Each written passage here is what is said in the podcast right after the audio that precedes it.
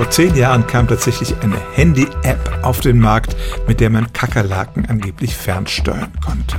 Dazu musste man den Insekten einen kleinen Rucksack auf den Rücken kleben, der hat die Fühler der Kakerlake stimuliert und damit konnte man sie tatsächlich nach rechts oder links gehen lassen. Wissenschaftler haben aber auch ernsthafte Versuche mit Kakerlaken gemacht. Sie haben ihnen Sonden in den sogenannten Zentralkomplex ihres Gehirns geschoben und haben erstmal geschaut, welche Hirnregionen bei welcher Aktivität aktiv werden. Und dann haben sie über diese Sonden die Hirnregionen aktiviert und konnten tatsächlich das entsprechende Verhalten auslösen. Das Gehirn von Kakerlaken ist ziemlich klein und es regelt auch nicht die ganze komplexe Bewegung der sechs Beine. Die Details werden von sogenannten Ganglien erledigt, die außerhalb des Gehirns im Körper der Schabe sitzen.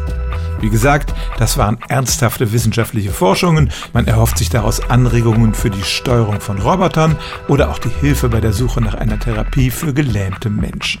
Aber es ist tatsächlich so, dass man in dem winzigen Gehirn einer Kakerlake ganz bestimmte Zellen aktivieren kann und damit steuert man das Tier dann nach links oder rechts, nach vorne und nach hinten.